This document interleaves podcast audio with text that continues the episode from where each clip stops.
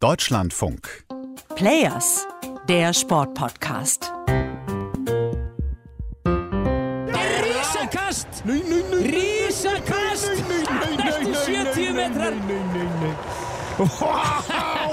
Netti stóð bara upp. Das sind isländische Reporter. Die flippen gerade aus, als wenn es einen isländischen Olympiasieg gegeben hätte. Gab's aber gar nicht. Und trotzdem Grund zur Freude. Ganz offensichtlich. Fanny Rósa eftir að keppa í kúluvarpinu. Þá leifir Stól sér að brosa. Die beiden freuen sich gerade über den Riesenwurf der beiden schwedischen Diskuswerfer. Warum dazu später mehr. Hallo, hier ist Jessica. Ich bin seit ein paar Tagen in Island, wo ich sehr häufig bin. Ich bin im Land verbunden, spreche die Sprache und kenne mich ganz gut im Land aus. Ich will euch heute erzählen, wie die Olympischen Spiele hier wahrgenommen werden. Ein bisschen raus aus der deutschen Perspektive und mal rein in den Blickwinkel eines Landes mit den gleichen Wertvorstellungen wie bei uns, aber ohne Medaillenchance. Ísland. Það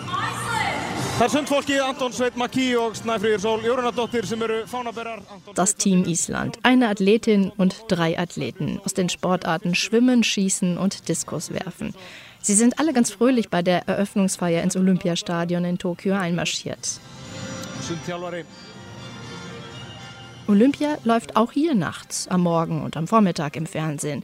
Auf den beiden Kanälen des öffentlich-rechtlichen Senders Ruf. Abends gibt es ein langes Olympiamagazin mit den Highlights des Tages. Aber was sind aus isländischer Sicht die Highlights? Schwimmerin Snæfriður Sol, ihr Schwimmkollege Anton Sveit, Schütze Ausgay und Diskuswerfer Gymni Valur sind alle schon durch. Keiner hat es bis ins Finale geschafft. Also geht es um die internationalen Stars und ihre Geschichten.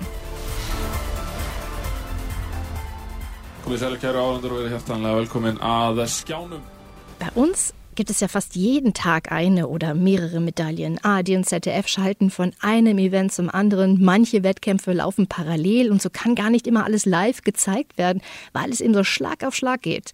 Das ist hier anders. Wir sind zu viert hier. Erzählt Fernsehreporter Einar Örten Jonsson, mit dem ich per Videokonferenz in Tokio verbunden war, mitten in der isländischen Nacht.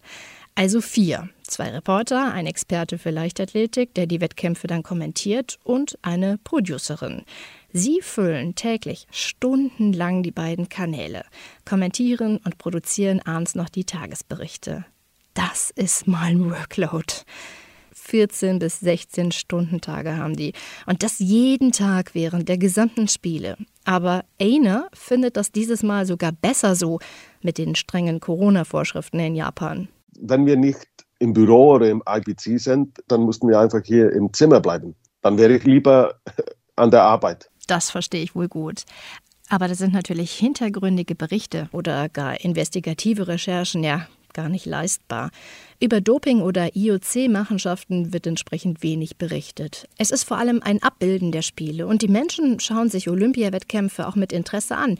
Ich habe mal ein paar einfach mal auf der Straße gefragt. Ich habe versucht, die Boxwettkämpfe zu gucken, aber sie werden hier nicht gezeigt. Und ich habe dann im Internet eine Übertragung gefunden. Ich schaue mir gern Sport an. Schwimmen, weil ich auch gerne selber schwimme. Und ich verfolge auch gerne Handball. Eine Frau erzählte mir begeistert, dass sie den Weltrekord der Venezolanerin im Dreisprung verfolgt hat und richtig beeindruckt war. Aber das ist natürlich alles nicht zu vergleichen, wenn eine Isländerin oder ein Isländer in einem Finale stehen würde, sagt sie.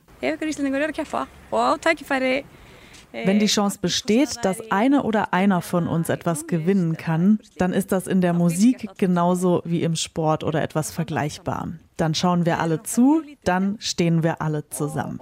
Wir sind so ein kleines Volk. Dann sind wir alle eins und alle schauen zu. Der junge Boxbegeisterte stimmt ihr dazu. Das ist dann besonders bemerkenswert, wenn ein Isländer aus Podest kommt. Wir unterstützen die Person aus unserer Nation. Die letzte Medaille für Island, und da erinnere ich mich noch ganz genau dran, war Silber im Handball 2008 in Peking. Die Mannschaft wurde danach ganz groß empfangen. Ein Riesending. Einar Ört Jonsson beschreibt, was es mit der isländischen Seele macht, wenn so etwas Großes dann im Sport passiert. Man guckt die Olympischen Spiele, man sieht Leute wie Michael Phelps oder Usain Bolt und auf einmal ist dein Cousin oder dein Schulkollege bei der Olympiafinale. Wir sind halt eine kleine Nation und mit alle unseren Athleten kann man sich identifizieren. Weißt du, man sieht auf einmal ein Isländer oder eine Isländerin in einem Finale mit, mit die größte Sportnamen der Welt. Eine von uns ist dabei. Das ist so, so das Gefühl. Das aber in diesem Jahr ausbleibt. Vier Olympioniken und keine Finalteilnahme. Das ist auch für isländische Verhältnisse wenig. Das letzte Mal waren 1964 so wenige dabei. Ja, interessanterweise damals ja auch in Tokio. Jetzt lässt sich ja immer einfach sagen, ja, ein Land mit gerade mal knapp 370.000 Einwohnern, das hat eben wenige Sportlerinnen und Sportler in der Weltspitze. Ach übrigens, äh, kleiner Funfact am Rande, jede Nation hat das Recht auf mindestens eine Frau und einen Mann bei den Spielen. Und falls sich niemand direkt qualifiziert, dann bekommen eben zwei eine Wildcard. Aber da haben die sportbegeisterten Isländer mit ihren tollen Fußballerinnen und Fußballern, den Handballern ja doch einen höheren Anspruch.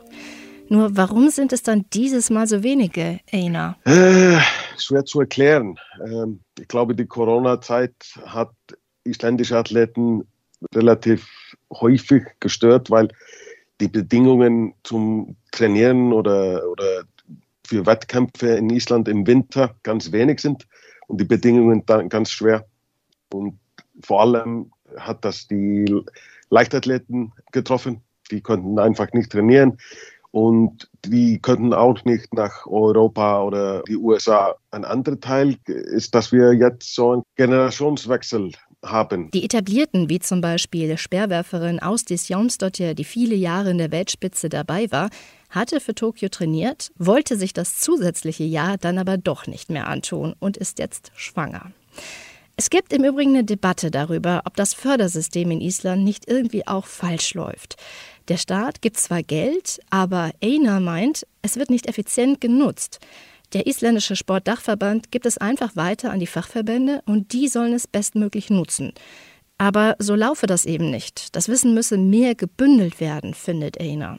Die Diskussionen kommen mir ja irgendwie sehr vertraut vor. Und so sind es gerade die vielen erfolgreichen isländischen Trainer, die die Menschen im Land begeistern, wie Westen Hafstensson, der Diskustrainer der beiden Schweden, die Gold und Silber holten. Übrigens auch der Trainer vom estnischen Olympiasieger 2008, Gerd Kanter, einer der harten Gegner von Robert Harting.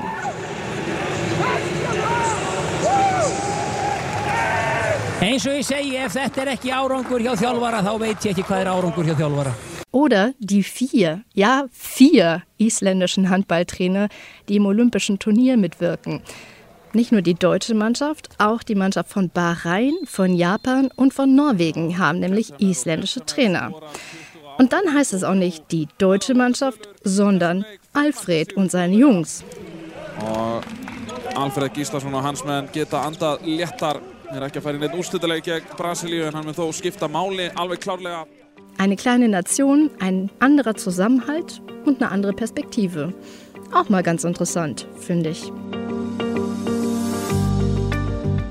So, ich verabschiede mich jetzt aus Reykjavik und gebe den Staffelstab weiter an Marina, die morgen genauer auf Belarus schaut.